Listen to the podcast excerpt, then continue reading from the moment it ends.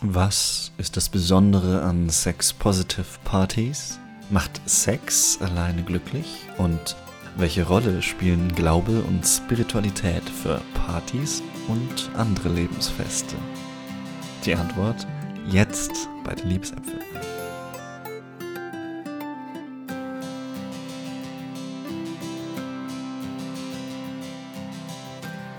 Herzlich willkommen zur 20. Ausgabe von den Liebesäpfeln. Heute sprechen wir mit unserem Gast Klaus über Lebensfeiern verschiedener Art, vor allem aber über Sex-Positive-Partys, aber auch vielleicht andere Arten, das Leben zu feiern. Und wir sind zu dritt, ich habe es schon angekündigt. Lea ist da, Lea ist Kultur- und Sozialanthropologin und Sex-Positive-Aktivistin und Jugendsexualpädagogin. Hallo Lea. Hallo, schön wieder da zu sein. Schön, dass du wieder da bist. Und Klaus haben wir heute eingeladen. Klaus ist ein Podcaster. Ich war auch schon bei ihm im Podcast Fakte Schuld, wo er ja über Persönlichkeitsentwicklung, Spiritualität redet, über ein positives Weltbild, wie man das in Religion wiederfinden kann. Super spannende Themen und auch Gäste, die er dort immer mal wieder hat. Und er ist auch mit einem Content-Netzwerk mittlerweile am Start, Collective Giants. Klaus, schön, dass du heute dabei bist und mit uns über Sex-Positive Partys redest. Hm, hallo Jonas, hallo Lea. Und ich bin Jonas, mich kennt ihr vermutlich auch. Ich bin evangelischer Theologe und Philosoph. Und wir steigen ein, wie wir das immer so tun. Und ich richte meine erste Frage an Klaus und frage dich einfach mal ganz intuitiv, was fällt dir als erstes ein, wenn du so Sex-Positive-Partys den Begriff hörst? Was sind deine ersten Assoziationen? Für mich eine Sex-Party ist eine Party, wo du hingehst, um zu pimpern. Es ist wirklich, das ist ein Swingerclub, das ist sehr, sehr, wie sagen wir da, black and white, sehr einfach. Und eine Sex-Positive-Party ist viel komplizierter. Da gehst du hin, um coole Leute zu treffen, eine schöne Erfahrung zu haben und wenn du irgendwie gerade Bock hast, eine neue nette Person triffst oder mit einem Partner gehst, besteht die Option auch ein bisschen mehr zu machen, aber das ist nicht der Hauptgrund. Ja, sehr gut. Du hast uns schon eine erste kurze Definition gegeben. Lea, von dir würde mich natürlich auch interessieren, was ist so deine Assoziation, wenn es um Sexpartys oder Sex-Positive-Partys besser gesagt geht? Vor allem, ich bleibe bei den Sex-Positive-Partys und die erste Assoziation ist für mich eigentlich so, ähm, so das Gefühl von, ich darf äh, mich gehen lassen und feiern, ohne irgendwie verurteilt zu werden. Ähm, und das ist also so ein, es ist mehr ein Gefühl, was sie haben bei Sex-Positives Party. So ein Gefühl von Freude, ein Gefühl von safer Space ähm, und ein Gefühl von, ich darf da mit meinem Körper, mit meiner Sexualität sein. Ähm, genau, also das ist so die erste Assoziation voll. Also eher ein Gefühl von, oh, schöne, tolle Menschen und Freude und äh, ich habe voll Bock drauf, vor allem jetzt noch Corona, also es ist immer noch Corona, aber, ähm, aber es, man darf wieder feiern, voll. Genau. Jonas, jetzt interessiert es mich natürlich auch noch von dir, was deine erste Assoziation ist mit Sex-Positiv-Partys. Ja, ich war in Vorbereitung auf diese Folge jetzt erst vor zwei Tagen dort. Der Schlafmangel hängt mir immer noch in den Knochen. Und ja, also meine Erfahrungen damit waren Orte, wo Menschen sehr bewusst ihre Sexualität ausleben und sehr achtsam miteinander umgehen. Also ich finde, Achtsamkeit ist so ein Begriff, der mir irgendwie sehr schnell auf der Zunge liegt. Neben Consent, also Einverständnis und Vertrauen, Aufmerksamkeit. Das sind so Begriffe, die ich mit diesem Sex-Positive-Umfeld, ähm, die mir da aufkommen und die Erfahrung auch, zusammen einen Raum zu schaffen, einen Safe Space zu generieren, wo Leute sich wohlfühlen, wo sie sich angenommen fühlen, wo sie da sein dürfen. Und das wären so meine ersten abstrakten Assoziationen zu dem Begriff. Klaus, Du warst ja schon auf der einen oder anderen Sex-Positive-Party und hast uns gerade auch schon so ein bisschen reingeführt in das, das was du unter Sex-Positive-Partys verstehst oder wie du es erlebt hast. Und mich würde da schon auch ein bisschen interessieren, erzähl uns doch mal, was du da so ja, suchst einerseits und auch vielleicht, was du da gefunden hast. Das würde mich sehr interessieren. Ja, Ja, vielleicht kann ich ihn kurz ein bisschen ausholen. Ich habe mich vor ähm, zwei Jahren, Vierteljahren von meiner ähm, Frau, Ex-Frau mittlerweile getrennt. Und mhm. es war dann so, ja, ähm, es war, glaube ich, im Januar 2020 habe ich mich getrennt. März 2020 bin ich dann ausgezogen und so, oh cool, ich bin jetzt Single, ich kann auf Partys gehen, ich bin komplett mhm. frei. Für das war das, ich bin frei, ich kann machen, was ich will. Ich kann auf die Party gehen, ich kann dahin gehen und keiner hält mich zurück und ich muss keinem irgendwie so, so, ich sag mal, so Bericht erstatten. Und dann kam halt irgendwie Covid mhm. im März und dann war natürlich keine Partys mehr. Und ich war dann auf der ersten Party auch erst vor ähm, ein paar Monaten im Herbst letzten Jahres. Mhm. Und ich glaube, Neugierde einmal, ja, und mhm. coole, offene, liberale Leute treffen. Also, wenn ich da Leute treffe, weiß ich, die sind ähm, sehr offen mit Thema Sex und ich glaube, die sind einfach sehr ähnlich wie ich. Also für mhm. mich war es teilweise sogar einfach neue Freunde zu finden und nicht nur Sex zu haben, ist, war ich nicht unbedingt der Primärgrund. Der Primärgrund war ja, coole Leute zu treffen, Freunde, aber auch eventuell mal eine Freundin finden oder eine Partnerin. Mhm. Und ich weiß ja, wenn ich eine Partnerin finde in dieser Umgebung, die dann liberal ist, offen, aber die wahrscheinlich auch Bock auf Sex hat. Und mhm. das war mir eigentlich wichtig, die Kombination zwischen netten Leuten, Offenheit, eventuell einen Partner finden und ja neue Freunde treffen, die jetzt eher so auf meiner Wellenlänge schweben als auf der normalen Schul- und so die Durchschnittsbürger. Mhm. Und was hast du gefunden? Ähm, viele verrückte Leute, Freund auch auf jeden Fall. Ähm, Partner keine, also Partnerin keine, keine feste Partnerin, paar, ähm, viel Spaß, aber ähm, ich glaube, ich würde sagen, hauptsächlich neue Freunde. Ich mhm. bin dann ähm, wandern gegangen mit einer ähm, Freundin, die ich dort kennengelernt habe. Sie hat mich dann anderen Leuten vorgestellt. Und ich würde sagen, so ein bisschen ein neues Freundschaftsnetzwerk, das ich aufgebaut habe in London. Und es sind so zwei, ähm, zwei Pockets, würde ich sagen. Einmal so die Burning Man Community. Mhm. Ich weiß nicht, ob das die Zuhörer kennen. In, in Nevada, in Amerika gibt es eine riesen Party in der Wüste, das heißt Burning Man. Und da gibt es viele kleine ähm, Partys und Ausschweifungen und, und Ableger in der ganzen Welt. Und die Leute sind nicht auch eher liberal, offen ist auch so ein bisschen Overlap, das ist ganz witzig. Ein paar von meinen Burning Man-Freunden, mit denen gehe ich auch auf Sexpartys. Mhm. Äh, das ist ja ganz cool zu sehen, dass da eher Overlap ist zwischen den beiden Bereichen. Und ähm, da habe ich dann ähm, ja einfach viele, viele nette Freunde kennengelernt. Das sind so meine zwei Freundesnetzwerke, sind basierend auf Sex-Positiv-Party-Leuten und ähm, Burning Man Community. Mhm. Mhm.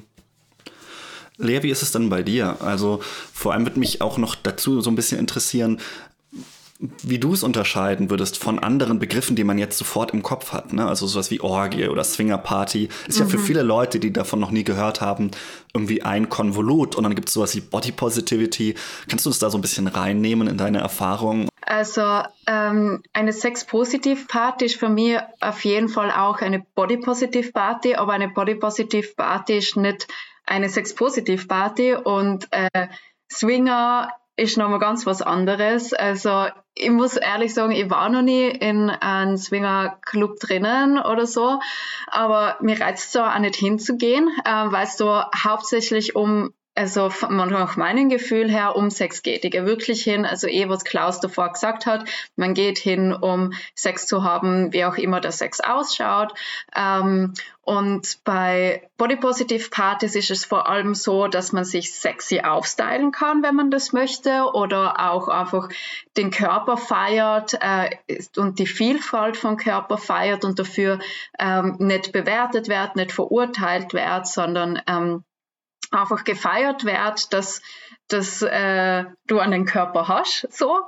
Und ähm, bei Sex-Positiv-Partys ähm, ist es so, dass es äh, so Sexpositivität ist für mich eine Haltung eigentlich, eine Haltung, dass Sexualität, ähm, ob man sie jetzt auslebt oder nicht auslebt, zum Menschsein dazugehört und ähm, zur Gesundheit von Menschen dazugehört.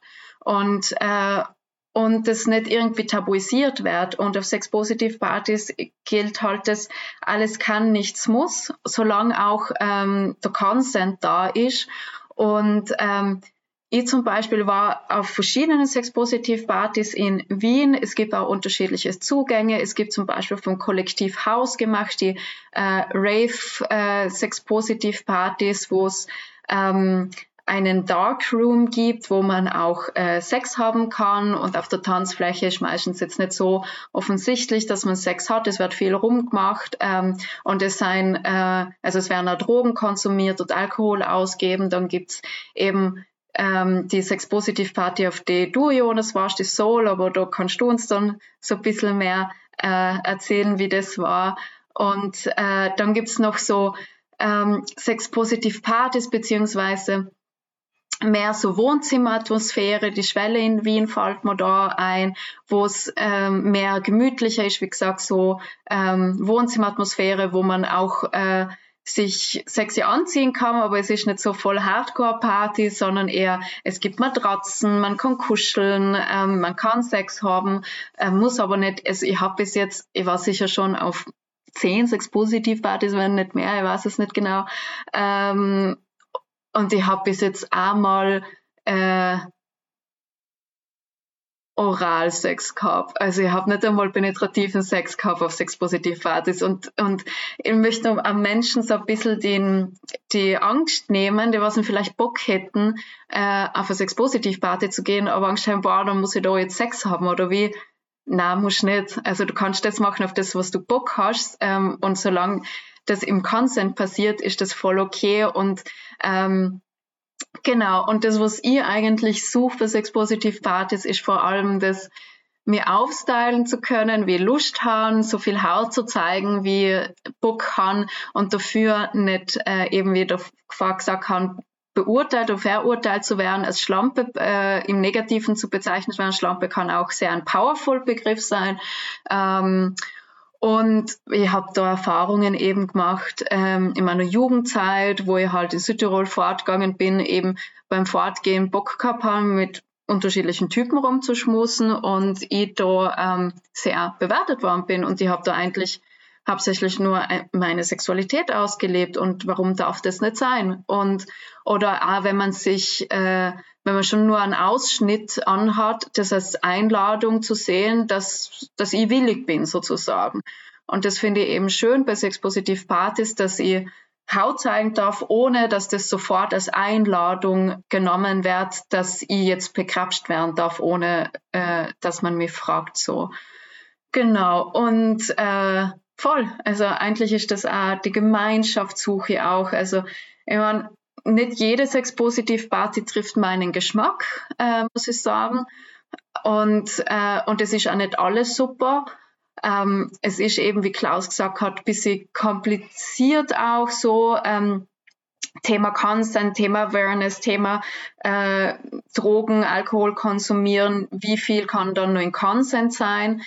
Genau, das spielt da alles mit rein. Deswegen sind Sex-Positiv-Partys jetzt nicht total sichere Orte, aber sicherere Orte. Also man versucht mit Awareness-Konzept äh, und so weiter ähm, eben einen safer Space zu kreieren, wo Sexualität da sein darf.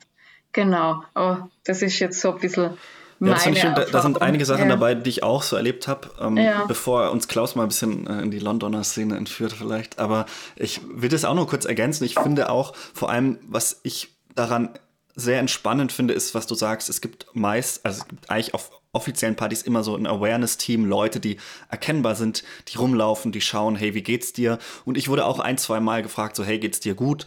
Ich habe auch andere Leute gefragt, wie geht's dir? Diese Partys sind oft ohne Abendkasse, also gibt es auch welche, aber manche sind eben auch nur mit Gästeliste, da musst du dich vorher bewerben und sagen, hey, was verstehst du unter Consent? Und die machen wirklich viel Arbeit, sich darin Orte zu schaffen, die irgendwie sicher sind. Aber man muss eben auch sagen, das ist schon auch meine Erfahrung jetzt ähm, in einem öffentlichen Kontext gewesen, dadurch, dass Drogen im Spiel sind, dadurch, dass es eben Räume gibt, die nicht kontrollierbar sind und auch nicht kontrolliert werden sollen, gibt es natürlich immer wieder auch Grenzüberschreitungen. Was ich aber schön finde, ist, dass man sich dennoch als Gemeinschaft so ein bisschen darauf einigt, hatte ich das Gefühl, dass alle Acht geben. Also ich hatte dann auch Gespräche mit einer Frau, die gesagt hat, ja, da war ein Raum, es gibt auf dieser Party von Soul ähm, Verein, die sehr cool ist. Also alle Leute, die sich da interessieren können, da gerne mal hingehen, würde ich sehr empfehlen.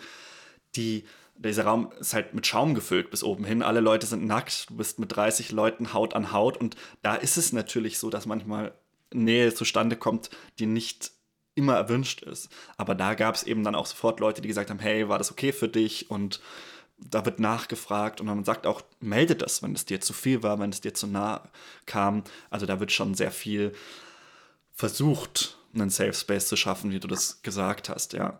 Klaus, wie ist es denn bei dir? Was sind denn deine Erfahrungen so aus London? Ja, eigentlich das Allergleiche, dass es sehr safe mhm. ist. Ähm, ich glaube, du hast bei mir im Podcast-Interview gesagt, aber ich habe es auch von anderen mhm. Frauen gehört, dass sie eigentlich lieber auf Sex-Positive-Partys gehen als auf normale Partys. Weil mhm. auf normalen Partys kann schon mal passieren, dass du irgendwie angegrapscht wirst in der Disco. Und bevor mhm. dann irgendwie ein, keine Ahnung, den Türsteher findest, zehn Minuten später ist natürlich der Typ weg. Aber auf einer sex-positiven Party sind jetzt zum Beispiel in London, wo ich jetzt mehrmals war, Sowohl auf der Tanzfläche laufen Leute rum, die einen Armband haben, teilweise eine Taschenlampe haben. Der Eingang zur, ähm, zum Dungeon oder zum, zum Playroom, da ist in der Regel jemand, der kontrolliert, der schaut dann auch oft, dass keine ähm, Männer allein reingehen. Die wollen halt auch vermeiden, dass zu viele Single-Männer da reingehen und irgendwie ähm, mhm. dann, dass die, die Balance, die, die Mischung zwischen Männern und Frauen nicht mehr so optimal ist. Und dann natürlich im Raum an sich sind mehrere Leute, die rumlaufen, die dann sicherstellen, dass alles okay ist. Von daher kann ich euch beiden zustimmen. Es ist sehr, sehr safe. Ich hatte jetzt mit Drogen eher weniger Erfahrung. Und ja, klar, Leute nehmen schon mal ab und zu Drogen, aber das ist dadurch jetzt, ich kenne keine Person, die eine, die eine Erfahrung hat, wo ich gesagt habe, oh, ich habe Drogen genommen und mir ist was Schlechtes passiert auf einer Party.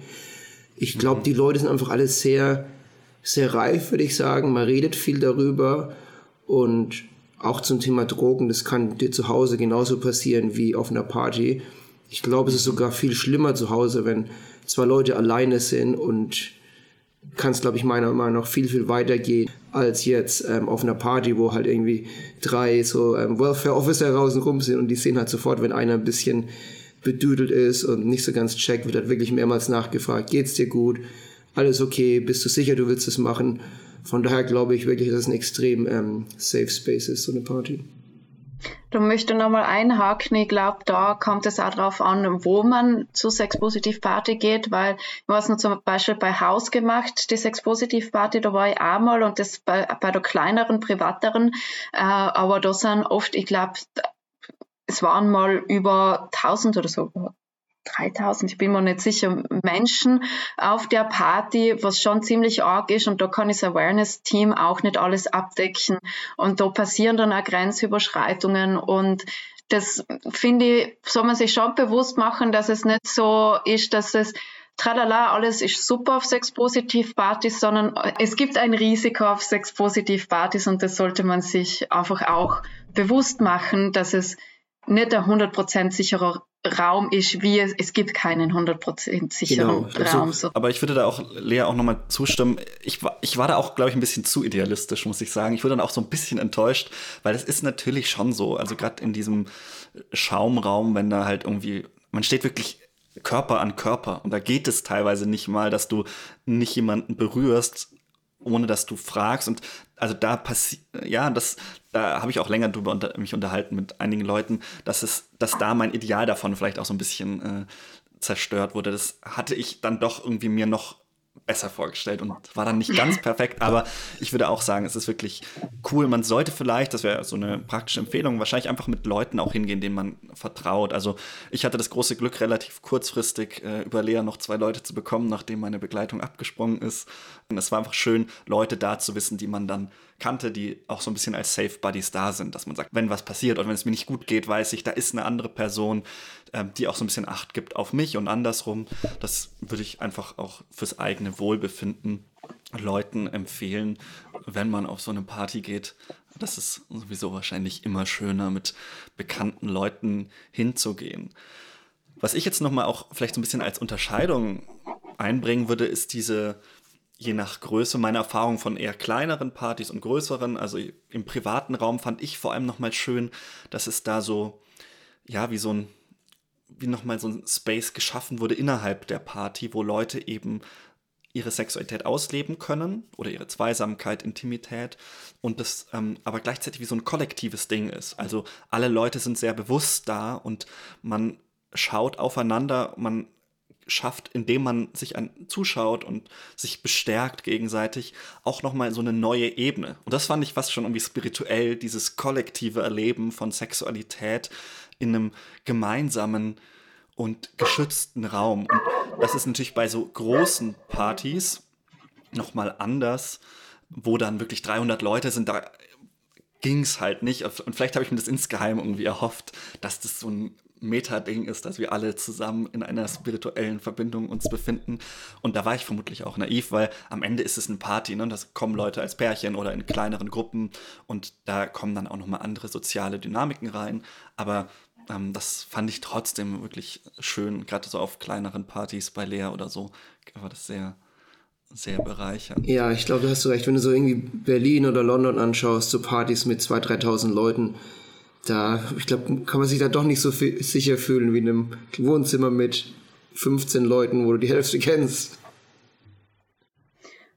Voll und deswegen ist es auch, es gibt unterschiedliche Ansätze von sexpositiven Partys und man kann auch ganz einfach in der eigenen WG, wenn man in einer WG wohnt oder Wohnung oder Haus, sich den Raum kreieren. Wir haben zum Beispiel in unserer WG, eben Jonas, was du angesprochen hast, wo du auch dabei warst, eben eigentlich eine Sex-Positiv, Body-Positiv Party gestaltet. Es war nicht so wirklich geplant, aber wir auf einmal war es so eine, wir haben einen Dark Room gehabt und es haben sogar Menschen dort Sex gehabt. Wir haben ein sehr nices, sexpositives Kartenspiel gehabt ähm, von einer äh, guten Freundin, die in der sexpositiven Szene sehr viel unterwegs ist. Das gibt's hoffentlich bald auch zu kaufen und das ist ziemlich cool.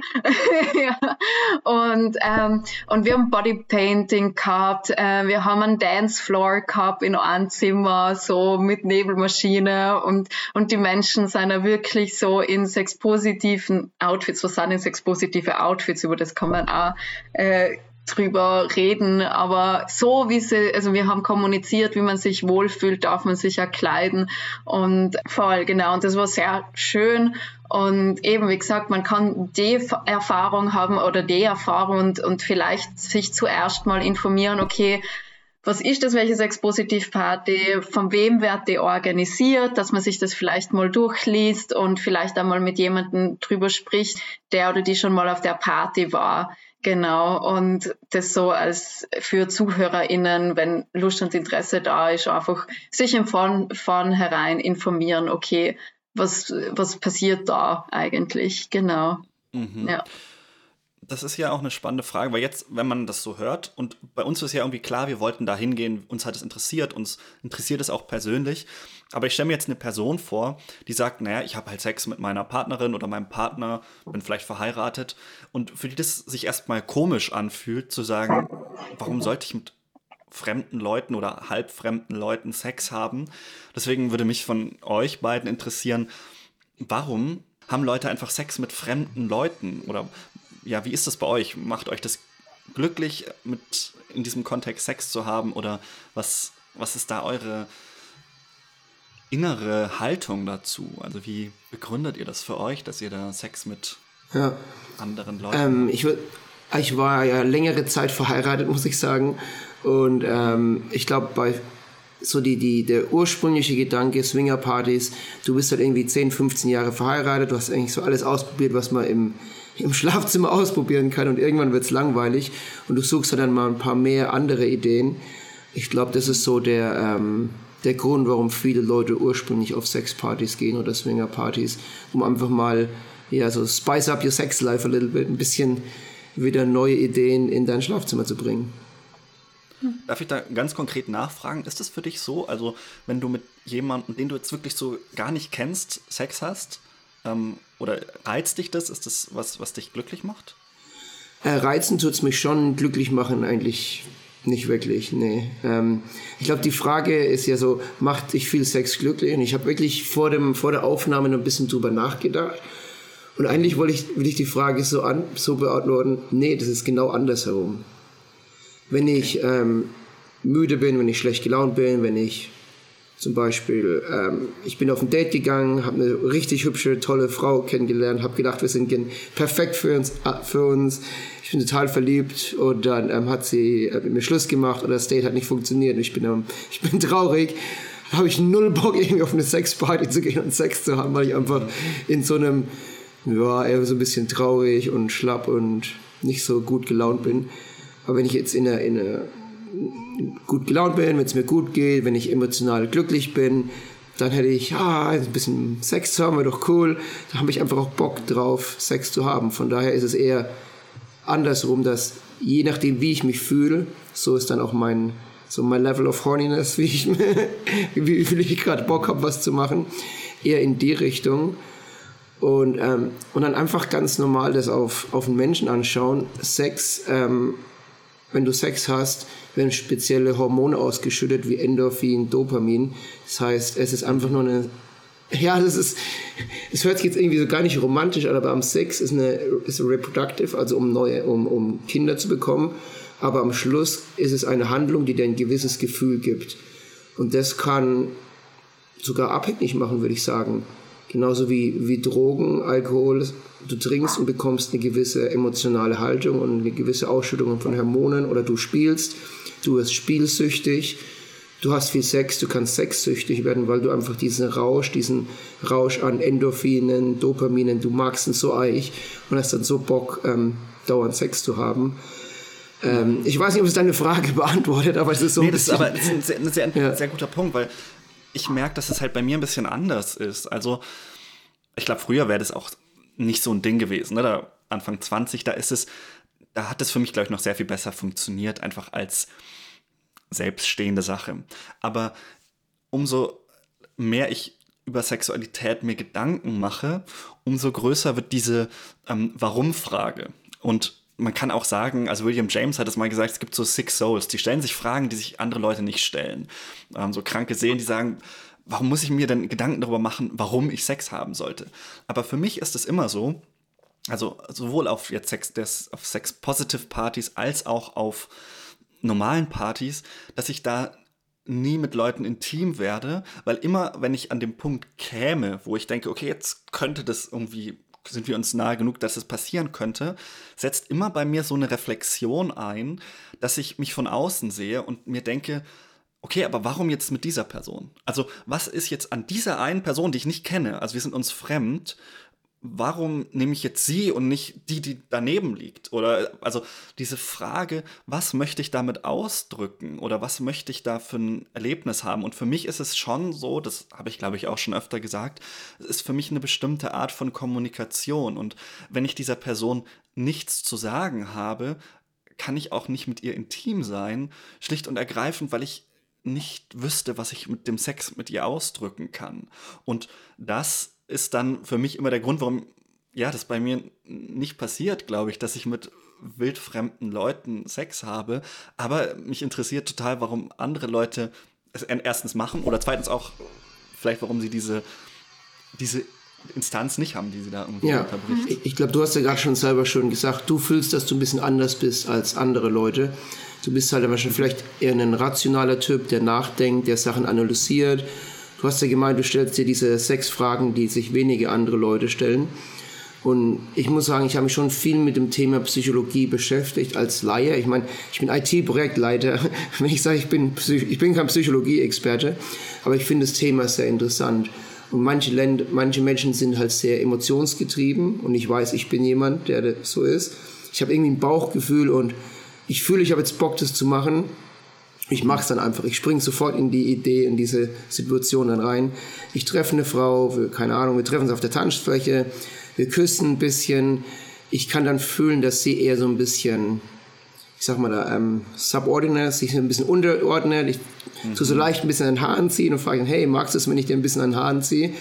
Dann sagt sie, ja, finde ich total toll. Und dann sagt sie, äh, findest es cool, wenn jemand so ein bisschen dominant ist und das Heft in die Hand nimmt? Ja, mag ich total. Und dann ist bei mir sofort Chemie irgendwie schon da und die Emotionen sind schon da und solange das passt, ähm, entscheide ich mich dann wirklich aus dem Bauch heraus innerhalb von Sekunden, wenn es sich richtig und gut anfühlt.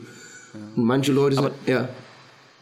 Aber ich will da nochmal einhaken. Ich will das, also ist mir ganz wichtig, dass ich das nicht aus einer ähm, Position herausmache, dass ich das kritisieren würde. Das will ich überhaupt nicht so. Aber für mich ist diese Frage so spannend, zu sagen, du hast es jetzt beschrieben, du triffst diese Frau, sie ist attraktiv, du fühlst dich von ihr hingezogen, du hast diese chemisch-emotionale Gefühlsregung. Ja. Aber was ist jetzt der Grund, warum du nicht auf der Sexparty die Frau nebenan nimmst, die auch schön attraktiv ist und die vielleicht auch subordinate wäre? Also warum ist es dann diese eine Person, mit der du in dem Moment Sex hast? Ist es einfach Zufall oder denkst du darüber nach? Oder weil das ist für mich tatsächlich immer ein ganz kann, starkes Argument ja. sagen, nee, das kann ich nicht. Ich kann gern offen sein. Ähm, ich bin ja nicht so wählerisch. es, es hört sich, ich will es auch überhaupt nicht negativ sagen, aber klar wäre es toll, wenn ich eine, eine, Frau treffen würde, die halt alle meine Checkboxen erfüllt, aber ich glaube, die Chance, die auf einer sexpositiven Party zu treffen, ist nicht so hoch. Ich gehe einfach hin und ja, ich denke ja nicht so viel drüber nach. Es ist eher so, ich glaube, wenn ich eine feste Beziehung mit jemandem eingehen, möchte ich sicherstellen, dass, ich, dass es meine Traumfrau ist, dass sie viel, dass sie gern Sport treibt, dass sie sich gesund ernährt, dass sie nicht unbedingt nur jeden Tag Fleisch isst, dass sie ein bisschen Umweltgedanken hat, dass sie ein bisschen religiösen, also da könnte ich euch eine Liste echt von 20 Punkten sagen, aber wenn ich auf einer sexpositiven Party bin und einfach Bock habe, ein bisschen rumzuknutschen mit jemandem, dann sind diese ganzen 20 Punkte nicht so wichtig, weil ich die Frau wahrscheinlich nie wieder treffen werde. Ja. Lea, du hast jetzt dich äh, auch schon öfter, ich, einhaken wollen. Voll, voll. Wow, das sind jetzt gerade viele Sachen, zu denen ich was sagen wollen wir, also möchte. Aber zu dem, was du, Klaus, gerade gesagt hast, so, es hat im ersten Moment sehr geklungen, so, ja, okay, passt, indem halt irgendeine Frau, die willig ist und passt. Aber ich, ich verstehe, was du meinst und ich will es ja gar nicht abtun, weil das ist halt so das Thema von, ähm, von, ähm, es sei wenn man eine Beziehung sucht, andere Dinge wichtiger, als wenn man jetzt mit jemandem äh, intim werden möchte. So, das sind einfach andere ähm, und Beziehung ist aushandeln und es ist auch so das Thema von ähm, also wenn wir jetzt den Sex weglassen, sondern wenn man einen Menschen liebt, heißt das auch noch lange nicht, dass man mit dem Menschen eine Beziehung äh, führen möchte, eine committete, langfristige Beziehung. Ähm, da fallen einfach mehrere Punkte dazu. Und ähm, so ist es dann auch halt äh, beim Sexen in, also ist viel unmittelbarer, es ist viel mehr im Moment oft. Und ich wollte ähm, bei manchen Menschen, bei dir, Jonas, wie ich das so raushöre, ist halt anders und das hat alles eine Legitimation. Und bei mir zum Beispiel ist es so, ähm, es ist phasenabhängig. Wenn ich in meiner Eisprungphase bin, könnte ich sehr viel einfach Menschen bespringen, weil ich einfach Bock habe auf Sex so. Und dann gibt es halt wieder Phasen, wo ich, wo ich mir denke so, boah, ich, kann, ich habe zwar Lust auf Sex, aber ich könnte jetzt gerade wirklich nur mit einem Menschen Sex haben, den ich vertraue, ähm, der ja. mir als Mensch wichtig ist. Und das ist total abhängig und deswegen möchte ich auch nicht sagen so, du bist der Mensch und, äh, und wenn das einmal für dich so, so du, also wenn du das einmal so für dich erlebt hast, dann bist du das, also dass man da gleich etwas draufklatscht, sondern dass das dynamisch ist und ich glaube auch je nach Lebensphase, du hast auch gesagt, Jonas, das war für dich früher anders, jetzt ist es so, das ändert sich konstant und das ist auch, glaube ich, ähm, bei sexpositive Partys so, äh, aus welchen Gründen man hingeht oder warum man Sex hat, dass sich das ändert. Ich habe in meiner Ausbildung haben wir mal so eine ähm, Liste gemacht oder wir haben als Aufgabe gekriegt zu sammeln, warum Menschen Sex haben. Und interessanterweise bei uns ist äh, das Thema Fortpflanzung sehr spät erst gekommen. Wir haben alle anderen möglichen Gründe gefunden, ja. warum Menschen Sex haben.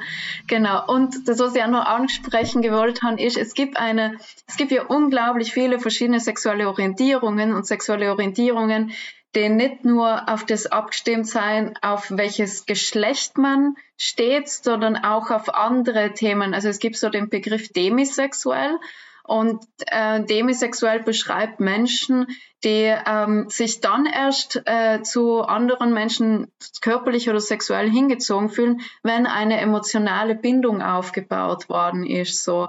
Und dass das davor gar nicht möglich, dass vielleicht bis zu einem gewissen Punkt Intimität, Körperlichkeit geteilt werden kann, aber dann nicht. Und wenn wir schon bei sexuellen Orientierungen sein, ähm, möchte ich auch Thema Asexualität ansprechen, dass Menschen auch die Asexualität ähm, so als ihre sexuelle Orientierung sehen. dass auch diese Menschen für, auf sexpositive Partys unterwegs sein. Und das heißt auch, dass äh, also oder Personen, ich bin mit, ähm, also mit, also ich habe einen Menschen, mit denen ich in einer asexuellen Beziehung bin, aber wir gehen regelmäßig auf sexpositive Partys zusammen, so. Deswegen voll. Also das kann alles sein und das darf auch alles sein und deswegen finde ich das auch schön, dass sexpositive Partys für mich so ein bisschen den Anspruch haben sollten, inklusiv zu sein, queer zu sein, so viel das geht sozusagen aber klar kann man nicht alles erfüllen und es gibt dann auch, es wird im Sommer ganz ein cooles, queeres, also das ist ein Body Positive Festival, kein Sex Positives Festival, aber Sensations Festival und auf das freue ich mich schon voll, wo einfach auch das Thema Queerness mehr und mehr kommt und ich hoffe auch bei Sex Positive Partys und Genau, deswegen sind Sex Positive Partys für mich auch was Politisches sozusagen. Ähm, was Politisches in dem, dass wir leben irgendwie in einer, Sexual in einer Gesellschaft, wo Sexualität tabuisiert ist, aber auch gleichzeitig wir ständig mit Sexualität konfrontiert sein in Werbung, im Internet, keine Ahnung was. Und mal zu sagen, ich nehme die Sexualität wieder zu mir und sage, ich lebe die aus, so wie ich möchte, wenn es im Consent ist. Und ich finde, Sexpositiv-Partys geben genau für das den Raum sozusagen. Ja. Dass man sagen kann, so möchte ich meine Sexualität leben und wenn ich wen finde, der auch Bock drauf hat, mit mir das auszuleben, dann ja, kann ich das machen. Genau. So. Und einfach zu sagen, hey, ich habe jetzt einfach mal heute Bock auf Sex zu haben und ich will jetzt nicht unbedingt wählerisch sein und zehnmal auf ein Date gehen und ich bin trotzdem kein Hurensohn oder keine Schlampe. Ich habe einfach Bock, Sex zu haben und es ist komplett akzeptiert und normal in der Gesellschaft. Und das fände ich eigentlich schön, wenn man so ein bisschen das in der Gesellschaft verbreiten kann. Ja, es ist okay, wenn du mal Lust auf Sex hast und nicht unbedingt verheiratet bist. Ähm, und über, über, das ist ja auch ein bisschen kirchlicher, religiöser Podcast hier. Ich glaube zum Beispiel nicht, dass Gott irgendwie ein Problem damit hat. Und das ist einfach nur meine persönliche Meinung über Gott, über Kirche, über Religion, dass es Gott überhaupt nicht stört, wenn zwei Menschen konsentbasierenden Sex haben, ob die jetzt verheiratet sind oder nicht, ob die schwul sind oder mhm. lesbisch. Das kann, meine Meinung ist, dass Gott einfach so scheißegal. Gott hat viel größere Probleme in der Welt mit der Ukraine, um sich darum zu kümmern, dass zwei Leute gerade Sex haben, ob die verheiratet sind oder nicht. Scheißegal. Mhm. Das ist eine gute Brücke, glaube ich, die äh, ich dann auch gleich zu Lea schlagen würde. Nämlich die Frage, du hast es vorhin schon ein bisschen angedeutet, und ich habe das auch gesagt, dass es ja irgendwie auch meine Hoffnung war oder das, was ich auch mal erleben konnte. Nämlich die Frage, was für eine Rolle Religiosität oder Spiritualität für Sex-Positive-Partys für euch haben? Also ob die diese Dimension besitzen oder besitzen können? Oder auch generell, also wie ist, welche Rolle spielt da vielleicht das Feiern für euch, das Feiern des Lebens? Was würdet ihr da sagen? Voll, also feiern ist für mich auch etwas mit Gemeinschaft zu tun und, ähm, und das finde ich, kann ich halt sehr gut auf Sexpositiv-Partys ausleben und durch dem, dass ich das Gefühl habe, auf Sexpositiv-Partys, weil ich so angenommen, wie ich gerade da bin, mit meinem Körper, mit meiner Sexualität, habe ich auch wenige Hemmungen zu feiern und zu tanzen und wie zu zeigen, wie ich gerade da bin. Also ich weiß noch, ich, wenn ich früher in Südtirol ausgegangen bin, so, ich habe gern an der Pole Dance Stange getanzt, so.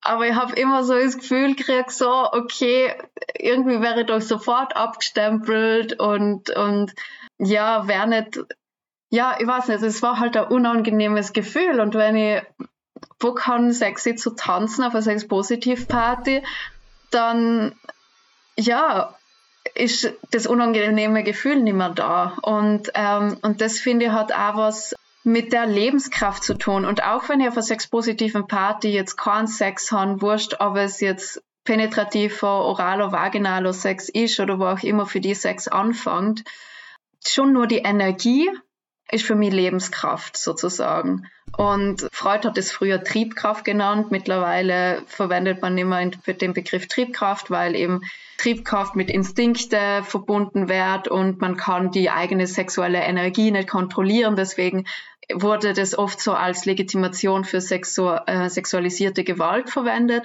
Deswegen verwendet man jetzt äh, den Begriff Lebenskraft sozusagen. Und dass die Lebenskraft auch ausgelebt werden kann, indem man feiert, ja. sozusagen. Und indem man Sex Voll. hat. Und ich wollte nur sagen, Oder indem man Sex ich finde es ja. echt richtig cool, muss ich sagen, dass ihr zwei diesen Podcast macht, weil es ein Thema ist, wo einfach nicht so viel drüber geredet wird.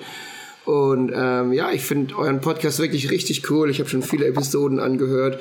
Und diese Themen müssen einfach angesprochen werden. Und ja, es ist okay, Sex zu haben. Es ist okay, darüber in der Kirche zu reden.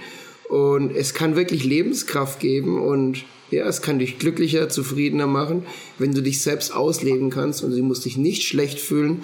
Du musst kein schlechtes Gewissen haben, wenn du mal in der Polstange tanzt, wie du vorhin gemeint hast, Leo. Oder wenn du mal mit zwei Typen auf einer Party, oh, was? Du hast mit zwei verschiedenen Typen auf einer Party rumgeküsst. Oh nein! Nein, es ist total okay, wenn du Bock hast und es konsentbasierend ist, solange du nicht irgendwie in einer Beziehung bist.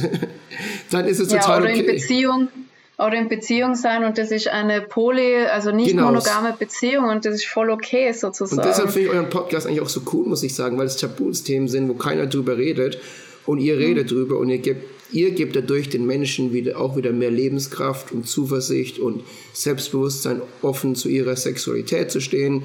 Body Positivity geht ja in die gleiche Richtung ich bin nicht unbedingt total dünn und sexy, aber trotzdem finde ich, ich habe einen geilen Körper und ich will den Leuten zeigen und ich will an der Polstange tanzen. Dann go, fucking do it. Mach's dann einfach, wenn du Bock hast. Hm. Äh, ja, und das, die möchte ich jetzt auch noch fragen, so, was, was ist für die das Feiern? Hat das in deiner, mit deiner Religiosität was zu tun auch? Ja, ich bin ein bisschen, also ich finde jetzt halt meiner Frage ein bisschen ausgewichen, aber okay. Ich, ich versuche jetzt mal wirklich die Frage. Ja. Ich beantworte gleich noch, wenn du fertig bist. Ja. ja. Gerne. Weil ich würde sagen, erstmal ist Feiern ja ein sehr religiös-spiritueller Akt. Also generell anthropologisch ist der Kult der Ort der Religion und des Feierns, da kommt es her. Ohne Religion, ohne Kult, ohne Gottesdienste gäbe es keine Partys heutzutage. Also muss man sich immer bewusst machen, dass der Ursprung davon, dass man tanzt und feiert zu Musik, das sind immer diese Unterbrechungen vom Alltag, wo man sich um sein leibliches Wohl, um seine Erhaltung beschäftigt kümmert und beschäftigt damit, kommt dann diese Unterbrechung. Deswegen sagen ja viele, der kürzeste Ausdruck von Religion ist Unterbrechung. Und das, würde ich sagen, ist quasi Spiritualität im Feiern allgemein. Das finden jetzt Leute in Gottesdiensten zum Beispiel, wenn sie sagen, ich feiere einen Gottesdienst. Wir vergessen ja oft, dass das eigentlich eine Feier ist, die Eucharistie und so. Heißt, Gottesdienst ist ja schon irgendwie ein komischer Begriff, weil es sich nach Arbeit anhört. Aber generell sind natürlich solche Feiern ein Ausdruck von Spiritualität. Also zum Beispiel im Judentum kann man das sehr gut sehen. Der Tanach, also die Heilige Schrift, die hat Feiern immer als einen politischen Akt verstanden. Israel hat seine Unterdrückungsgeschichte damit verarbeitet, in einem Festkalender Ordnung zu schaffen und auch eben Momente der Lebensfreude, wie ihr es auch gesagt habt. Deswegen würde ich sagen, das ist absolut ein Ort sowohl politisches Engagements, es ist religiös und es ist eine spirituelle Sache. Jetzt kann man sagen, ist der Gottesdienst eigentlich ein Ort, wo man viel Spiritualität erlebt? Manche Leute würden sagen, nein. Und was mich natürlich interessiert hat, ist zu sagen, abstrakt, ist die Sex Positive Party eine Feier des Lebens? Und der ja. Gottesdienst soll es ja auch sein. Also warum sind diese beiden Sachen so weit auseinander mhm. oder haben die was gemeinsam? Und da würde ich noch mal gern zurückkommen auf das, was ihr vorhin auch gesagt habt, mit dem, ja, wo man sich da einordnet. Also Pierre Bourdieu, den kennen viele von äh, den Kapitaltheorien, seinen soziologischen, der hat gesagt, Feste stellen soziale Hierarchien und symbolische Ordnungen her. Das heißt, Feste sind auch dazu da, dass wir uns als, als identitätsstiftende Prozesse in unserer Persönlichkeit entwickeln und wissen, wo wir stehen, wer darf was mit wem machen, wie sind die Teilnehmenden zueinander ähm, positioniert und wer darf mit wem interagieren. Und ich finde, das ist ein Aspekt, den man ähm, jetzt auch bei Sex Positive Partys nochmal auf jeden Fall erwähnen muss. Da gibt es eigene Kodizes, also ein Code, wie man sich verhält, wie man sich kleidet und so. Und der ist auch nicht nur inklusiv. Also das würde ich schon gern auch nochmal dazu sagen für viele Leute ist ja. es abschreckend, weil man eben sagt, naja, du brauchst, du hast auch einen Dresscode. Also du kannst eben auch nicht einfach sagen, ich komme da mit Jeans und Schlabber-T-Shirt hin. Ja, da, so ganz inklusiv ist es auch nicht, ne? Da, weil man einen Schutzraum. Da hatte ich auch echt mal ein schlechtes, negatives Erlebnis, wo ich an der, ähm, mhm. Der, äh, in der Schlange gewartet habe, reingegangen bin auf einer Party. Ich war mit ähm, zwei Frauen, die sind aber vorausgegangen, weil ich geparkt habe. Und die, den hat in mein Outfit nicht gepasst und die hat dann irgendwie gesagt, ja, wenn mir die Beine von deiner Hose abschneiden, darfst du rein. Dann ist echt gekommen, hat eine Schere genommen und vor allen Leuten in der Schlange mir die Beine abgeschnitten bei 5 Grad und ich war da nackt gestanden so ungefähr und war da, ich habe mich einfach so scheiße gefühlt und so, was ist daran inklusiv und wie behandelst du mich, wenn ich jetzt vor allen Leuten halb ausgezogen werde und du meine Kostüm umschneidest? Ja, und das, das ist ein sehr gutes Beispiel, danke, weil wenn wir zum Beispiel in ein katholisches Kloster in Kroatien gehen und da stehen die Schilder mit bitte die Knie bedecken, sagen wir, oh, was ist schon wieder katholische Kirche so, da darf man nicht mal ein bisschen Haut zeigen. Aber andersrum, wenn du auf eine Sex-Positive-Party gehst, ein bisschen überspitzt, ja, und deine, deine Knie nicht bedeckst, dann bist du auch raus. Also das nur so ganz abstrakt gesprochen, gibt es da natürlich auch soziale Ordnungen und äh, da werden bestimmte Marker markiert, um, wo man dazugehört, die Sex-Positive-Szene ist eine Szene, die BDSM-Szene ist eine Szene, die Hip-Hop-Szene ist eine Szene, Hippie-Szene. Das sind alles auch so ein bisschen wie Konfessionen oder Ordnungen. Genau, es sind einfach gesellschaftliche Szenen, wo man reinpassen muss, wenn man in diese gesellschaftliche Gruppe passen will. Genau, aber mein Punkt ist ja, die haben eine gewisse Ähnlichkeit zu religiösen oder spirituellen Vereinigungen, indem sie eben ganz klare Markierungen darstellen und eben auch ein gemeinsames Weltbild zum Beispiel teilen und so. Und für mich war das eben die Frage, ist die Sex Positive Party ein religiös-spiritueller Ort? Ich glaube, er kann es werden. Das ist wie beim Gottesdienst auch, wenn du da zum ersten Mal bist. Also geh zum ersten Mal in den Gottesdienst, dann sagst du, boah, das ist irgendwie ganz seltsam hier. Da sitzen die Leute stumpf in den Reihen, irgendjemand erzählt denen was. Ich verstehe es nicht, es ist langweilig. Dann kommt so alte Orgelmusik, was ist das? Ich glaube, das ist ganz normal, dass man sich in diese kulturellen Codes erstmal einfinden muss. Man muss erstmal lernen, wie wird hier, welches Weltbild wird hier geteilt, was was wird hier zusammen ausgedrückt. Aber wenn man dann öfter da ist, dann glaube ich schon, dass sich ein Gefühl von Gemeinschaft einstellt. Und Lea, wir hatten in einer lange zurückliegenden Podcast-Folge, hast du das mal gesagt, dass für dich Spiritualität eben auch was ist, was zwischen Menschen sich ereignet und so eine Art Transzendenz durch Begegnung.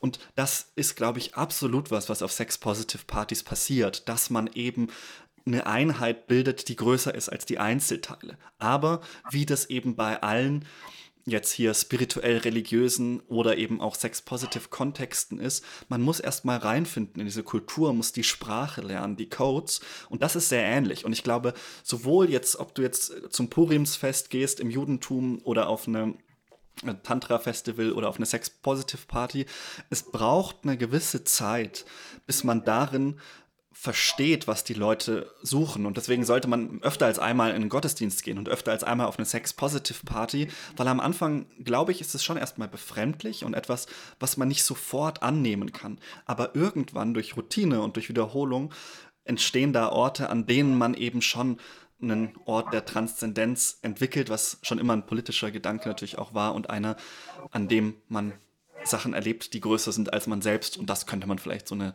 als eine geteilte spirituelle Erfahrung bezeichnen. So, und jetzt müsst ihr nochmal. ich glaube, du Klaus will schon und dann nochmal. ja, sorry. Ähm, ja, ich glaube, ich definiere einfach Spiritualität viel anders als du, Jonas. Und ich glaube, so für den Zuhörer ganz kurz, es gibt keinen falsch oder richtig. Vielleicht hat der Jonas einfach mehr oder eine andere, hat einfach eine andere Erfahrung als ich. Und meine Definition von Spiritualität und Sexualität, äh, sorry, Spiritualität und ähm, Religiosität ist einfach ein bisschen enger definiert. Und ich, was ich damit okay. meine, ist zum Beispiel, du hast geredet über, über Kultur, über Codes, über Sprache, dass es alles in einer Sex-Positive-Gemeinschaft ist. Es ist so ein bisschen so eine Sub Subkultur. Und wenn die dann zusammen agieren, ähm, ist es für dich ein spirituelles Erlebnis. Wenn ich zum Beispiel das auf eine, eine andere Subkultur übertrage, ich war früher mal so cooler Skateboarder mit meinen Kumpels und wir haben gekifft und wir hatten auch unsere eigene Kleidung, unsere eigene Sprache, unsere eigenen Codes. Aber dass wir jetzt da so irgendwie spirituell oder religiös zusammen waren, ja, ist jetzt persönlich finde ich das nicht so und ich finde auch auf einer Sex-Positive-Party, dass es eher jetzt nicht so spirituell ist. Mhm. Ich würde jetzt einfach nochmal so, so zwei, drei Schritte zurückgehen und sagen, wo ist denn der Ursprung, Ursprung? Und der Ursprung liegt für mich, keine Ahnung, ein paar Millionen Jahre zurück, dass wir einfach als Menschen in der Welt nicht alleine leben können und nicht alleine, ähm, wir sterben alleine. Du brauchst irgendwie Leute, Freunde, die dir helfen, Essen zu sammeln. Und der eine schläft nachts und der andere ist am Feuer und pass auf, dass kein Tiger kommt. Und wir sind einfach eine, wir Leute sind über Millionen Jahre gewöhnt, zusammen Sachen zu machen. Zusammen sind wir stärker. Zusammen können wir mehr erreichen. Zusammen können wir uns schützen. Und das hat dann so eine, eine, eine positive Abhängigkeit in uns gemacht, dass wir einfach zusammen Sachen viel anders erleben. Und, und Tony Robbins sagt es irgendwie so schön. Wenn du zusammen mit Menschen magst, wenn du, du nimmst eine gewisse Erfahrung, zum Beispiel, keine Ahnung, Fußball schauen im Fernsehen. Kann richtig cool sein, wenn du ein tolles Spiel hast, aber wenn ich irgendwie allein vom Fernseher hocke, schaue ich nie Fußball, weil ich es total langweilig finde. Aber so, ich war jetzt irgendwie im Wembley Stadion letztes Jahr und habe Deutschland England angeschaut. Hammergeil für mich. Die Leute singen zu hören, die Atmosphäre, die Musik, mhm. mich schön anziehen, Deutschland Sachen anziehen. Das gleiche Erlebnis. Fußball anschauen im Fernsehen, langweilig. Ich würde am Handy die ganze Zeit rumspielen, Facebook. Aber im Stadion war einfach so ein geniales, immersive Erlebnis, wo ich mich so glücklich und, und ja, spirituell nicht unbedingt gefühlt, einfach die Erfahrung war wahrscheinlich eine der Top 10 Erfahrungen meines Lebens. Und die war nur so gut, weil ich es mit vielen, vielen anderen Menschen gemacht habe und weil ich auch in Deutschland Triggern hatte und in England leben, natürlich England auch ein bisschen sympathisch finde. Und Wembley Stadion war für mich einfach eins der geilsten Erlebnisse, wie gesagt, in meinem Leben. Ein anderes Top 10 Erlebnis für mich war eine Sex Positive Party, wo ich mit einer Freundin gegangen bin. Wir hatten, ich hatte einfach sehr viel Sex auf der Party. und total frei. Ich hatte da mit einem Mann so ein bisschen was rumgemacht, auch mal ausprobiert, weil ich einfach so ein Safe Space war. Und ich habe mich so richtig glücklich gefühlt, so in the zone, so es ist ein perfekt, also so ein perfektes, tolles Erlebnis. Es kann einfach gar nicht besser werden. Meine Dopamine, Endorphine sind total in die Höhe geschmissen. Für mich war da null Spiritualität da, null Religiosität. Das war einfach nicht, hm. ja, null.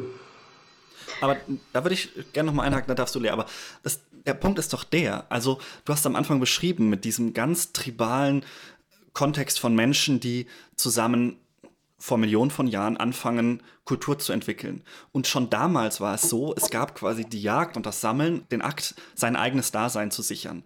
Und dann haben die Leute aber angefangen, Bilder zu malen und Musik zu machen und zu tanzen. Und tanzen, Musik machen, Bilder malen ist völlig unproduktiv. Du lebst dadurch nicht länger. Das sind Akte der Unterbrechung deines Besorgens um dein schlichtes Überleben. Und das ist letztlich, würde ich sagen, der Ursprung der Kultur. Und was spannend ist eben, ist das, was Karl Jaspers die Achsenzeit nennt. Also das sind so zwischen 800 und 200 vor Christus, kommen plötzlich mit Zoroaster und Buddhismus, Sokrates und die griechische Philosophie und damals noch so die hebräische Bibel, kommt in einem Moment sehr schnell ein und derselbe Gedanke, nämlich der Gedanke, dass man sich von der Magie abwendet, also dass es quasi, dass wir alles kontrollieren können und hinwendet zu diesem Gedanken der Transzendenz. Dass es also etwas gibt, was wir nicht kontrollieren können. Das war ein höchst politischer Akt, muss man auch dazu sagen. Also wenn Jesus vor Pilatus steht und er fragt, wo ist dein Königreich? Und Jesus sagt, mein Königreich ist nicht von dieser Welt, heißt das genau das. Es gibt eine Dimension über uns, die ist menschlich überhaupt nicht verfügbar.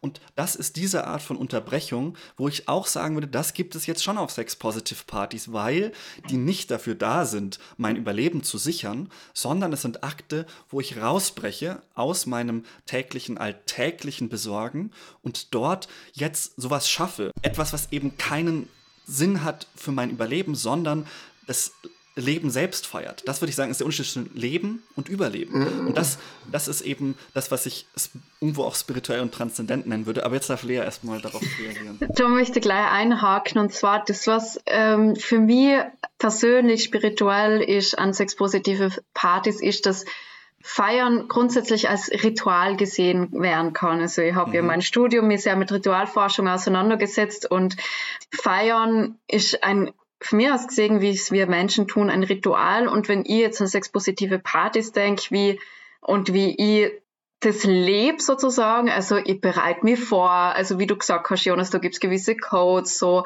ich, ich schmink mich, ich suche mein Outfit raus, vielleicht schon gemeinsam mit anderen Personen, äh, dass wir uns irgendwo treffen und wir helfen uns gegenseitig, was wir anziehen, was gut ausschaut, wir machen Fotos und so.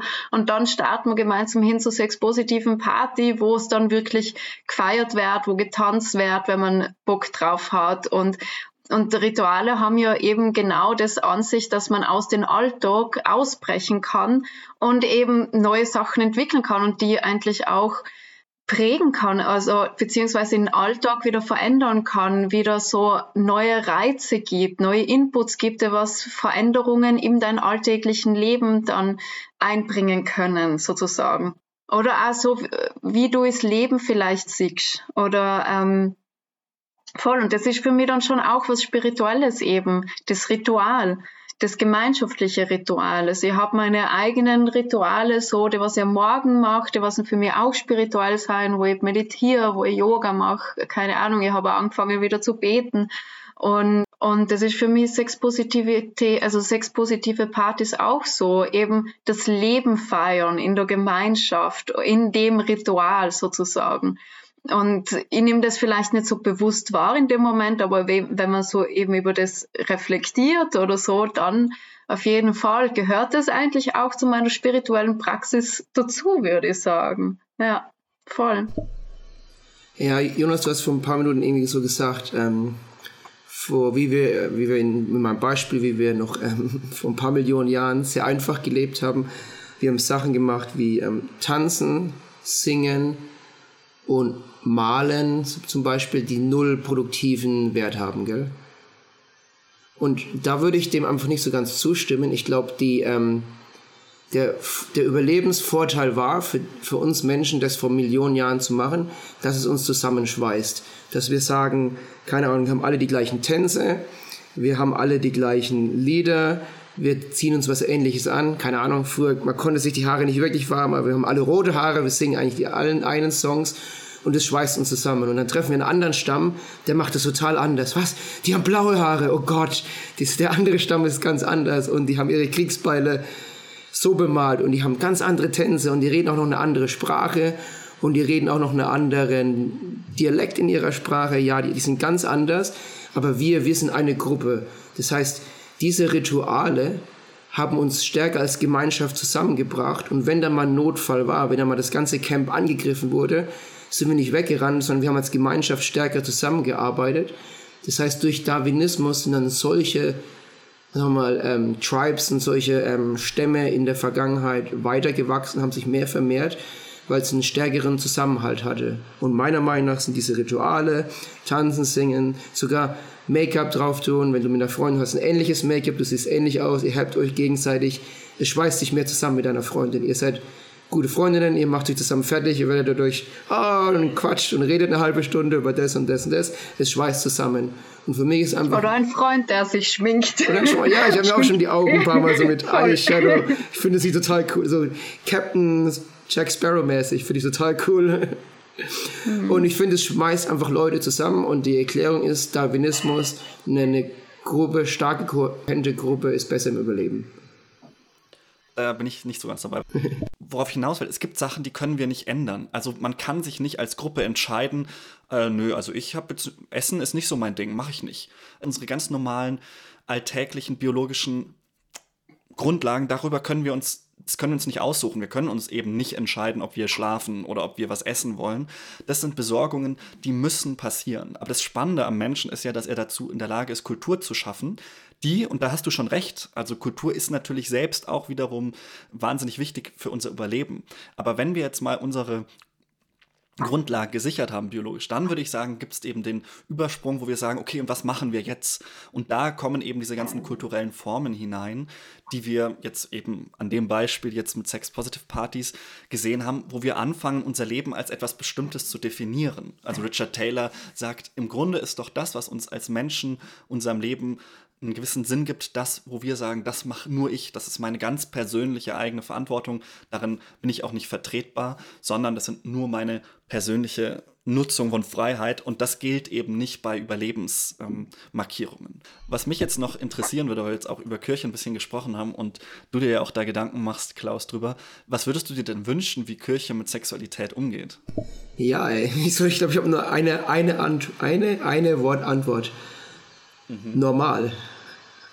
Ist, normal okay. ist einfach total normal. so irgendwie. Ähm, ich ich habe mir ein bisschen Gedanken gemacht ähm, zur katholischen Kirche. Ich bin ja katholisch, ähm, du bist eher protestantisch. Ähm, das war ja so, dass man mal in den, keine Ahnung, 19., 20. Jahrhundert irgendwann haben die Evangelien mal gesagt, okay, wir können weibliche Priester haben. Und es war so, oh nein, weibliche Priester, wir werden alle zum Teufel gehen und alle in die Hölle gehen. Und jetzt ist es total akzeptiert in der evangelischen Kirche. Ich glaube, du hast gemeint, im Bein hat es ein bisschen länger gedauert, aber so allgemein hat jetzt jede, die meisten, sagen wir mal, die meisten protestantischen, evangelischen Kirchen, für dieses total normal, Priester zu haben, gell? Weibliche Priester ja, zu haben. aber Pfarrerinnen. Genau. Und ähm, total normal ist es auch, schwule Ehen zu haben in der evangelischen Kirche. In der katholischen Kirche, äh, weibliche Priester, nee, nicht normal. Und ich glaube, dass das halt einfach in 20, 30 Jahren normal sein wird in der katholischen Kirche. Und ich glaube, dass genauso sexuell, Sexualität einfach normal sein wird, ja. Es gibt den Klaus, der hat einen katholischen Podcast und der geht auf Sexpartys. Normal halt. Das würde ich mir so für die Kirche wünschen, dass es einfach Normalität wird. Ja, also ich glaube, ich verstehe, was Klaus damit meint. Normal ist für mich immer so ein Thema, wer sagt, was normal ist, sozusagen. Für mich äh, ist äh, die Vielfalt das Wichtige, eine Sexualität der Vielfalt. Also, also ich lebe ja eine, also was ich gelernt habe, ist eine Sexualpädagogik der Vielfalt.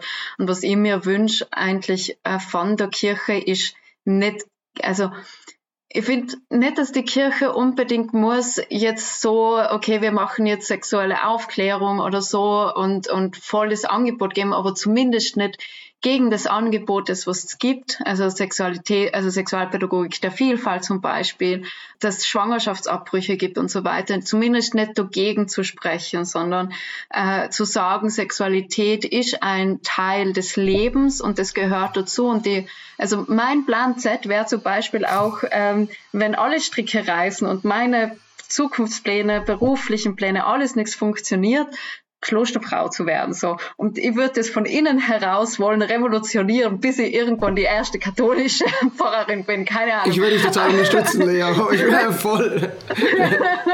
ja, das ist mein absoluter Plan. So. Cool. Ähm, und einfach zu sehen, okay, Körperlichkeit, Erotik, Sinnlichkeit per se ist keine Sünde sozusagen.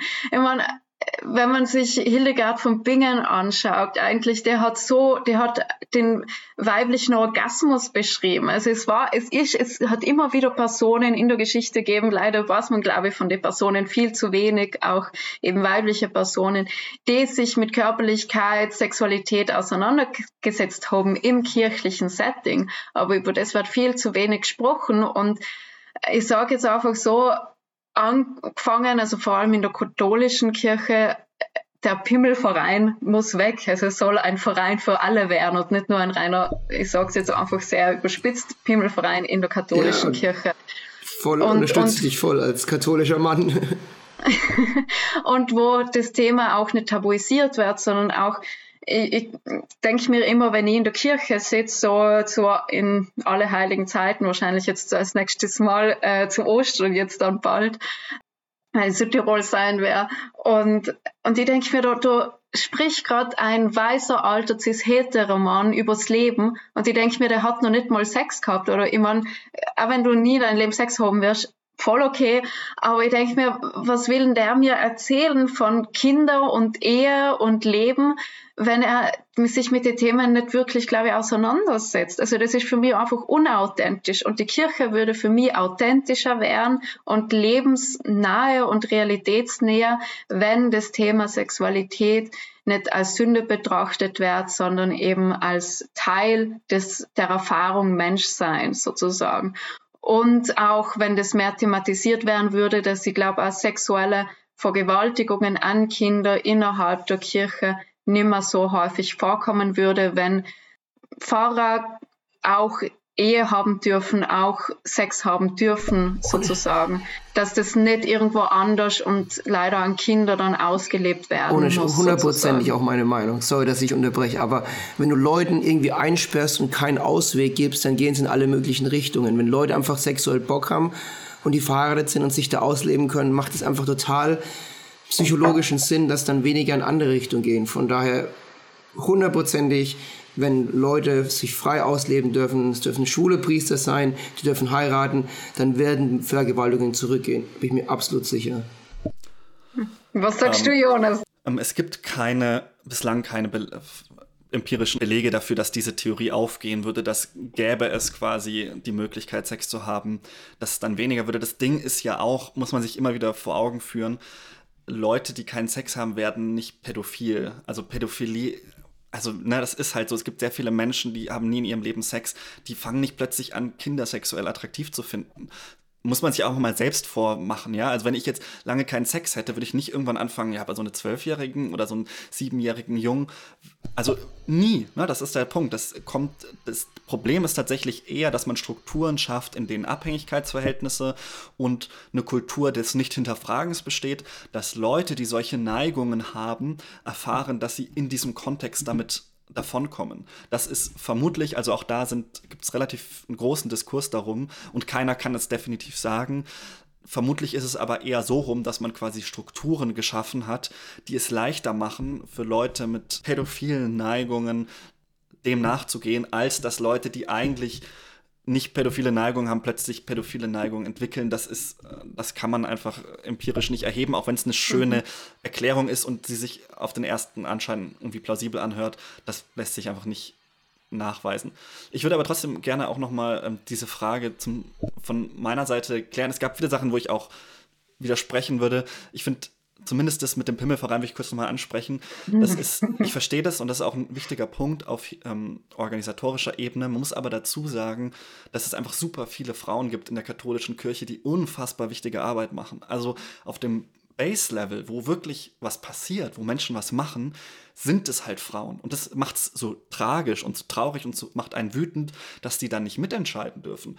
Aber ganz, ganz viel von der Care-Arbeit, die Frauen leisten in der katholischen Kirche, wird halt nicht beachtet oder oft übersehen, weil man halt Priester und Bischöfe sieht. Und das, ähm, einfach um das auch nochmal zu würdigen, würde ich zumindest für alle Leute, die in der katholischen Kirche als Frau oder Transgender-Menschen arbeiten, die gehören auch zu dem Verein und die sollte man eigentlich eher sichtbar machen. Stimme ich dir hundertprozentig zu, auch in meiner kleinen Gemeinde zu Hause in mhm. Würzburg. Meine Mutter, viele Frauen sind so extrem engagiert und ja, hundertprozentig Jonas. Ja.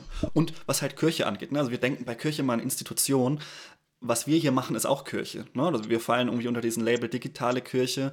Kirche ist einfach, wo Leute sich über verschiedene Momente des, der religiösen Tradition, in der wir halt nun mal stehen, Gedanken machen, darüber reden.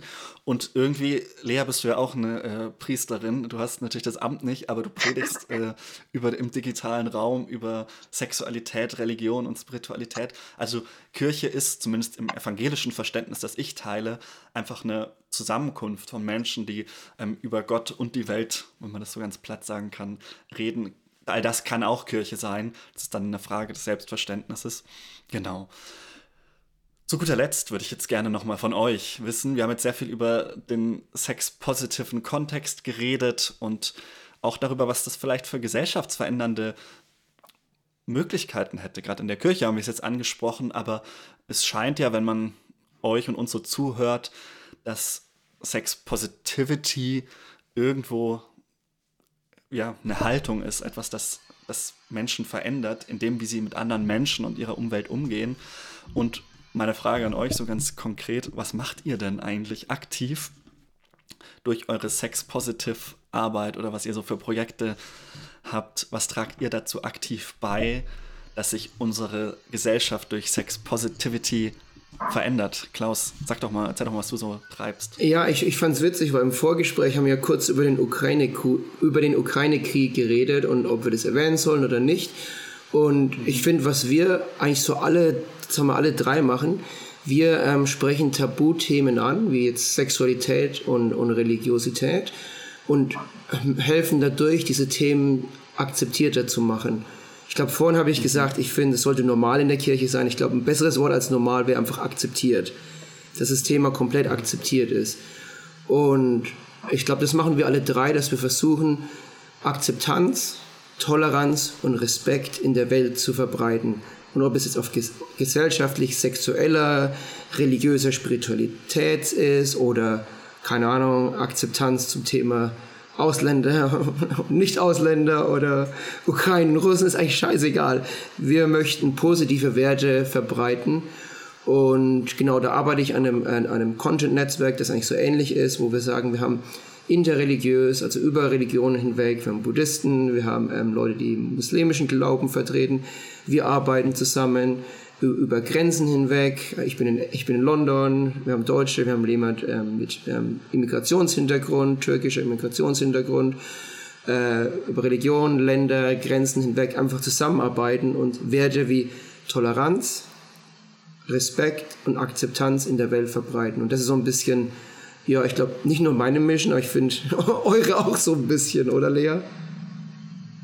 Ja, also ähm, konkret zur Frage, was, was Jonas jetzt gestellt hat, ist, also wie dazu Beitrag ist, äh, einmal so durch mein eigenes Leben, also einerseits durch meine Projekte, aber andererseits auch, dass ich Sexpositivität nicht nur predig so, äh, sondern auch äh, versucht zu leben äh, in allen Lebensbereichen, nicht nur auf sexpositive Partys, sondern eben auch ähm, wie wie ich möchte mein Inneres nach außen geben. Und dass ich mir als Frau, als äh, Cis-Frau, äh, bisexuell und, und äh, nicht monogam hinstelle und sag, so lebe ich. Und das entspricht nicht der Norm, das entspricht nicht, wie die Gesellschaft mir äh, sagt, ähm, so und so ist zu leben oder so oder wie ich sozialisiert bin, sondern aus dem auszubrechen und zu zeigen, okay, es gibt andere Möglichkeiten und man darf. Also eigentlich so das, was ich mit der sexpositiven Haltung nach außen geben will, ist so, du darfst so und ähm, und solange, und wenn es einen anderen Menschen involviert oder mehrere andere Menschen, du darfst, solange das in einem Consent ist und das äh, ausgehandelt wird und deine eigenen Grenzen und die anderen Grenzen der Person gewahrt werden. Es gibt immer wieder Grenzüberschreitungen und das ist auch, gehört auch dazu, sonst kann man irgendwie nicht wachsen ähm, oder sich weiterentwickeln gewisse Grenzen dürfen überschreitet werden. Genau. Und was ich sonst noch aktiv mache, sind einfach auch eben der Podcast, der was mir einfach die Plattform bietet, äh, das auch verbal nach außen zu geben und mit im Austausch zu sein, Jonas, und jetzt in dem Fall auch mit dir, Klaus. Dann, äh, ich mache Fessel-Workshops äh, in Wien, wo wir auch sehr ähm, eben die sexpositive Haltung, also mit meiner Fesselpartnerin und ihr die sexpositive Haltung versuchen weiterzugeben, was das bedeutet, beim Fesseln Konsent zu sein, beim Fesseln in einer Verbindung zu sein. Und Sexpositivität hat für mich auch viel damit zu tun, okay, ich bin im Hier und jetzt, ich spüre mich und ich spüre die andere Person. Und das kann man auch eben in einem sexuellen Setting leben, aber auch im Alltag mehr und mehr leben. Ähm, und, und ja, und einfach die Achtsamkeit und das, wo sind meine Grenzen und ich darf das und ich muss nicht ähm, der anderen Person gefallen oder ich muss nicht für die andere Person oder für wen auch immer das und das machen, sondern was will ich machen, was habe ich Lust dazu sozusagen. Und ähm, das mache ich auch, also ich habe jetzt erst vor kurzem ähm, ein interaktives Seminar gehalten zu ähm, kindlicher Sexualität, dass eigentlich wir Menschen von Geburt an sexuelle Wesen sein und wie PädagogInnen im elementarpädagogischen Alltag damit umgehen können, wenn Kinder ihr sexuelles Wesen zeigen, wenn sie anfangen, äh, in ihren Genitalbereich rumzuspielen und so weiter. Wie kann man mit dem umgehen?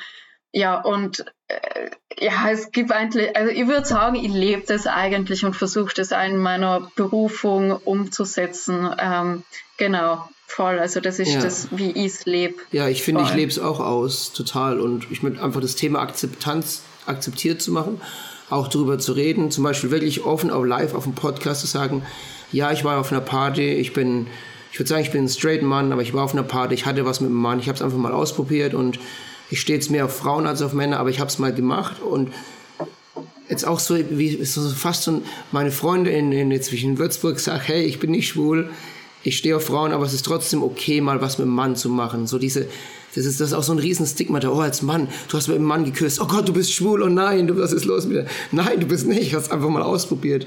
Und so möchte ich das auch ein bisschen vorleben. Und ich würde sogar noch einen Schritt weiter bringen. Das ist eine Form von Persönlichkeitsentwicklung. Und das ist so bei meinem Podcast irgendwie so die Essenz, Religiosität und Persönlichkeitsentwicklung zusammenzubringen. Du kannst auf eine Sex-Positive-Party gehen und wirklich, du lernst, wie du kommunizierst, wie du ganz klar Grenzen setzt. Ich mag das, das und das. Zum Beispiel Beispiel, ähm, ich frage eine Frau, kann ich auf den Popo klopfen? Ja klar, finden die meisten cool. Ins Gesicht auch? Nee, finden die meisten nicht schön. Das ist einfach so eine klare Grenze. Und dann lernen die Frauen zu sagen, ja, das mag ich und das mag ich nicht. Und dann hatte ich wirklich danach dann mit einer Freundin geredet und hat gemeint, boah, ich habe so viel gelernt. Das ist ja wirklich, das ist so, ich habe gelernt, wie man Grenzen setzt und mich offen, neutral jemandem mal Nein und Stopp sagen kann. Das ist ja total cool, sowas zu lernen. Und das ist so ein bisschen Richtung Persönlichkeitsentwicklung. Das kann dir wirklich helfen, selbstbewusster zu werden, besser zu kommunizieren, klarere Grenzen zu setzen. Und ich finde es total cool. Du kannst dadurch ein glücklicheres, zufriedeneres Leben führen. Das ist so ein bisschen meine Mission. Mhm. Jonas, was ist, wie lebst du das? Oder beziehungsweise, was trägst du aktiv dazu bei? Ich würde auch sagen, ich finde das so schön, ähm, Practice what you preach war jetzt ja bei uns allen dreien so ein bisschen Thema, ist ja lustig, das kommt ja auch aus dem kirchlichen Setting eigentlich diese Frage, praktizieren wir auch das, was wir da predigen und bei Sex Positivity geht es natürlich gut und da tun wir das, glaube ich, auch alle drei. Ich bin für viele natürlich Projektionsfläche, auch für Angriffe, weil ich eben diese seltsame Doppelrolle habe als evangelischer Theologe und trotzdem auch äh, Sex-Positive Podcaster. Und klar, in meinem sozialen Umfeld werde ich dafür sehr oft angefragt, auch also in meinem privaten Umfeld. Und da würde ich sagen, mache ich viel, aber mittlerweile ist es eben auch schon so, dass ich eine erste Anfrage auf eine wissenschaftliche Konferenz habe, wo ich wegen meines Podcastes angefragt wird. Also Super. kann auch sein, dass sich das immer mehr entwickelt, meine wissenschaftliche Tätigkeit mit meiner hier Hobbytätigkeit sich verbindet. Und auch da wäre es natürlich interessant, das nochmal in, den, in die wissenschaftliche Reflexion einzubringen. Und da das sich irgendwie offensichtlich immer mehr rumspricht, auch da, wo ich es jetzt nicht persönlich propagiert habe. Cool, Glückwunsch, das hört sich super an. wahrscheinlich auch meinen Beitrag. Genau. Danke euch beiden, dass wir so ausführlich in einem sehr safen Space über Sex Positivity und Sex Positive Partys, Gottesdienste und andere Arten, das Leben zu feiern, reden durften. Klaus, schön, dass du da warst. Wir werden alles, was man von dir so finden kann, auch unten in den Show Notes verlinken, dass die Leute, Gerne. was du so treibst, auch weiter verfolgen können. Schaut bei Klaus vorbei. Und ja, ich bedanke mich bei euch beiden und sage Tschüss. Danke. Tschüss.